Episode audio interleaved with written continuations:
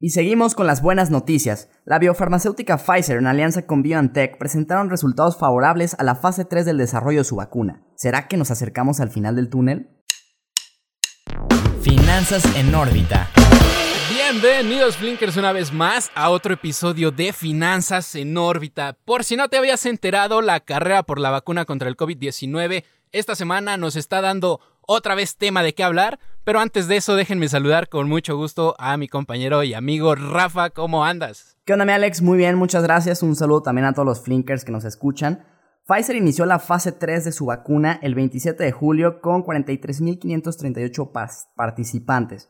Ahora esta vacuna no se sabía cuánta efectividad iba a tener y justo es la noticia que nos traen que el, lunes, el 9 de noviembre, anunciaron que tiene un 90% de efectividad, que la verdad déjenme les digo es bastante si comparamos que la FDA, que es la Food and Drug Administration en Estados Unidos, y que tiene fama de ser muy exigente con los productos que se comercializan tanto de alimentos como de medicinas en Estados Unidos, pues dijo que no iba a aceptar ninguna vacuna que tuviera menos del 50%. Y Pfizer viene y nos dice, no te doy ni el 60 ni el 70, la mía tiene el 90%, lo cual pues es bastante bueno.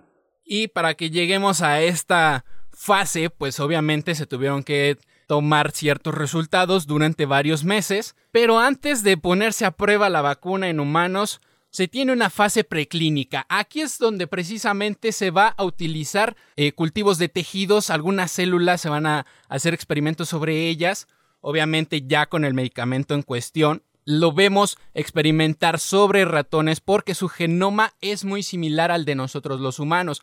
Una vez que se tienen como los resultados esperados, ya empiezan estas fases. Seguramente lo has escuchado, fase 1, fase 2, 3 y 4.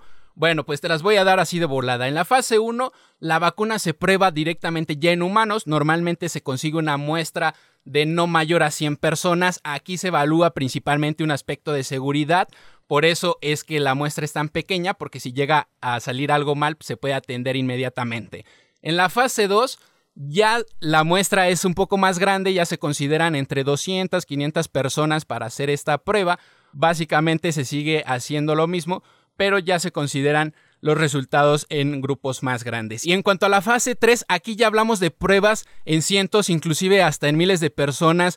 Ya se distribuye un poco las pruebas en distintos países. Y aquí hay una peculiaridad y es que en esta fase puede compararse resultados de la vacuna experimental contra resultados de un placebo. ¿Qué es esto? Sustancias carentes de actividad farmacológica que hacen creer al paciente que está siendo tratado con el medicamento necesario y que aún al ser inerte pues presenta efectos sobre la persona tratada. Y es aquí donde la vacuna de Pfizer y BioNTech se encuentra en esta etapa y está en espera de, como dice Rafa, la aprobación de la FDA. Y ya para la cuarta fase, aquí se lleva a cabo el estudio del fármaco, digamos ya en el mundo real, por decirlo de algún modo, ya se comercializa y ya se empiezan a ver los resultados en un uso de la vida diaria. Y justamente no es garantía que el hecho de que ya esté en fase 3 y de que ya hayan presentado estos resultados del 90% de efectividad, que se vaya a probar ahorita.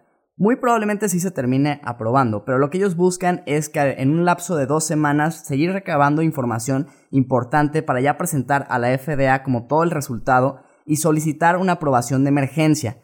Ahora aquí es donde no hay nada seguro. La FDA puede decir, sabes que esto no me convence todavía o te falta esto y vamos para atrás, sigue investigando, no quiere decir que ya sea un no contundente, pero quizás no en este momento. Aunque si se dieran las cosas como ellos esperan y si se las aprueban, alcanzarían a producir 50 millones de dosis en lo que queda del 2020 y 1.300 millones de dosis para el 2021. Y ahora yo sé que 1.300 millones puede sonar muchísimo, pero la realidad es que no es tanto. Una, porque necesita una persona dos vacunas o dos dosis para que realmente surja efecto, en un lapso más o menos de tres semanas entre una y otra. Entonces estamos hablando de que la realidad de las cosas es que con una sola farmacéutica, en este caso Pfizer, que logre salir al mercado con una vacuna exitosa, no nos va a alcanzar para toda la población.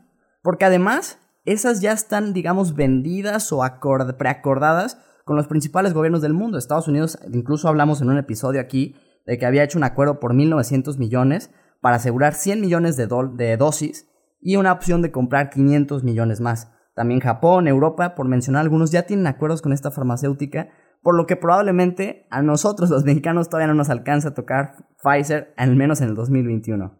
Ahora, si te preocupa de que no les vaya a alcanzar a esa farmacéutica pues a darnos las dosis, Según datos de la Organización Mundial de la Salud, hasta agosto de este año había 25 vacunas en ensayos clínicos, hoy hay cerca de 50 y también cerca de 150 propuestas en fases preclínicas.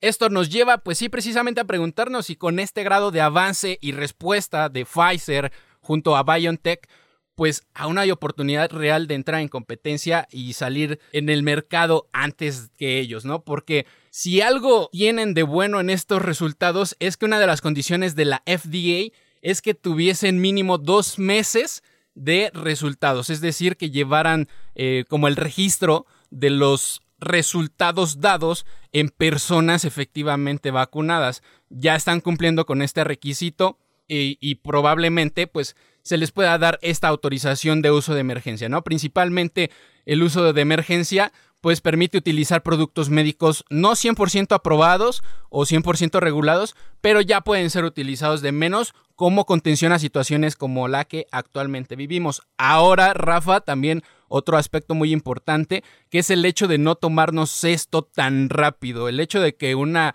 farmacéutica diga, sabes que yo ya tengo la fórmula secreta, yo ya la voy a lanzar a mercado, pues también hay que tomarlo con calma, ¿no? Porque si bien es cierto que la tecnología ha avanzado demasiado con el transcurso de los años, pues los humanos no somos robots, no somos máquinas de ningún tipo, y pues tal vez estos resultados sean alentadores, pero consideremos que regularmente encontrar una vacuna realmente funcional tarda entre 10 y 15 años. Sí, yo creo que no nos podemos ver muy optimistas. O sea, definitivamente es algo bueno. Y no quiero llegar aquí a sonar negativo ni nada por el estilo. Pero es un paso, no estamos ganando ya la carrera contra el COVID. O sea, nos ayuda, sí, claro. Le da ánimos y aliento a las otras farmacéuticas que de hecho, sí, como bien mencionaste, son más de 50 que están ya en estudios clínicos.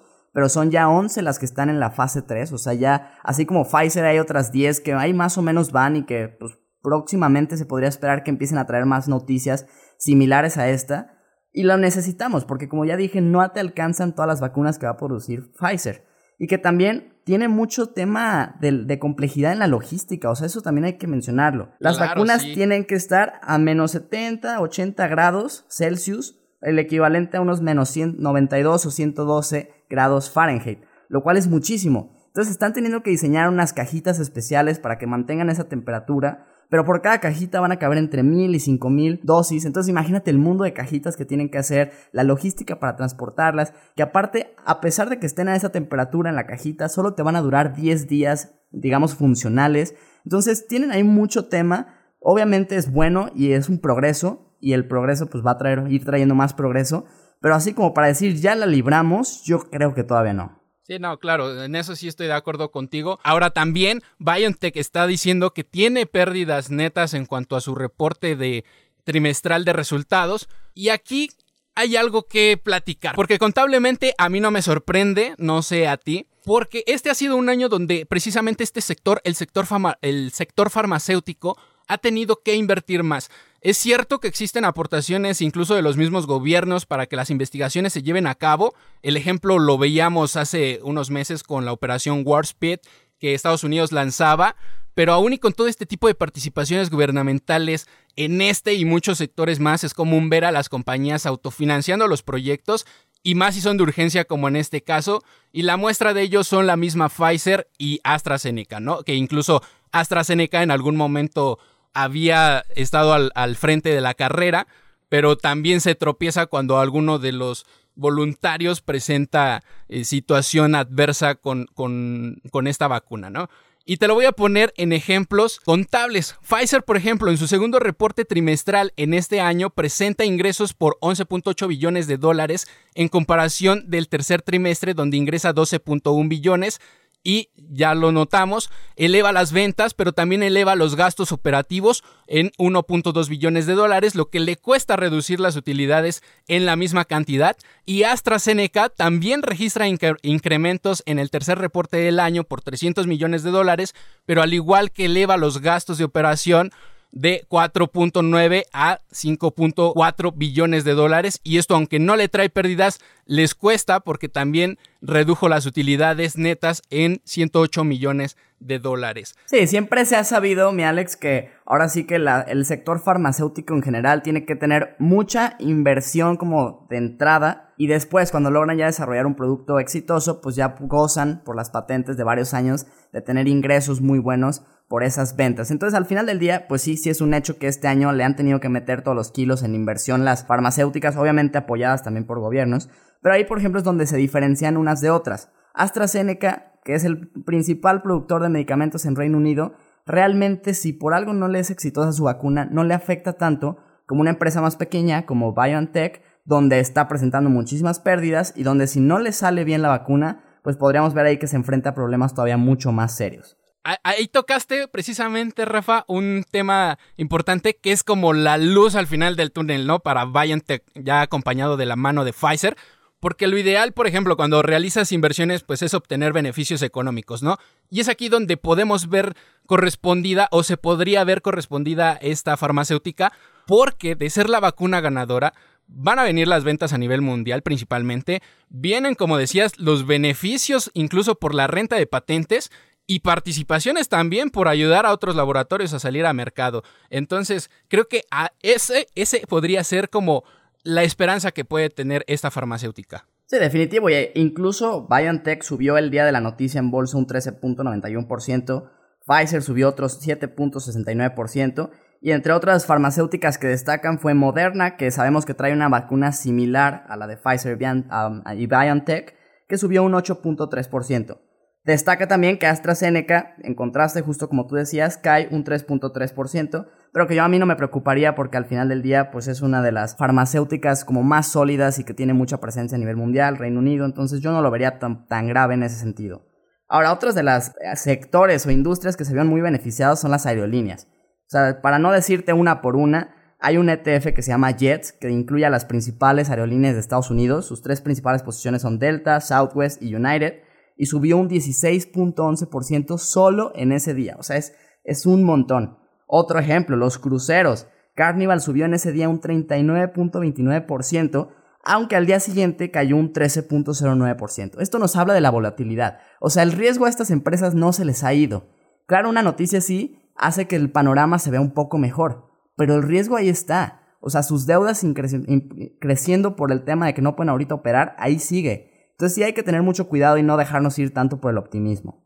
Ahora, todo esto también puede tomar importancia dentro de la política en un futuro, porque precisamente en el episodio pasado, Rafa, estábamos comentando acerca del discurso de Joe Biden y de Kamala Harris como ganadores de las elecciones. Precisamente ella decía que el pueblo americano, al haber votado por ellos, estaba votando por la ciencia y sobre todo por la verdad. Este discurso seguramente no se lo habríamos escuchado Donald Trump, porque conocemos cuál fue su postura al respecto este año.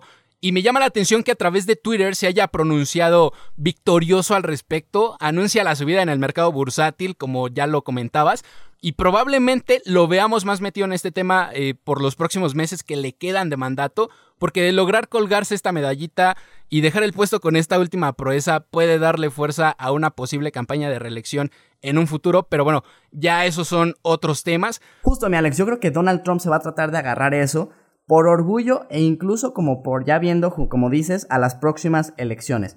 Ahora, también así como hubo ganadores, también hubo perdedores y ahora sorprende que son los que les ha ido muy bien este año, donde estuvo Zoom, que cayó un 17.37%, o Mercado Libre un 10.44%, tan solo el día que se anunció la noticia. Y esto al final nos lleva a una conclusión que yo creo que es muy importante de mencionarla.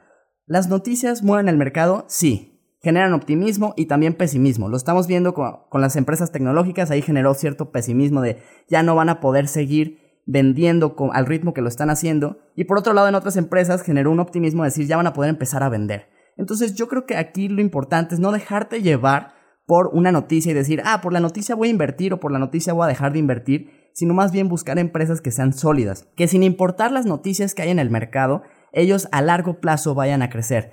El corto plazo te va a dar volatilidad para que tú puedas abrir posiciones y entrar a comprar empresas muy buenas a precios atractivos. Flinker, recuerda que nos puedes seguir en redes sociales, nos encuentras como arroba mi Flink en Instagram y Twitter y como Flink en Facebook y LinkedIn. Nos escuchamos el lunes con más noticias y más información. Finanzas en órbita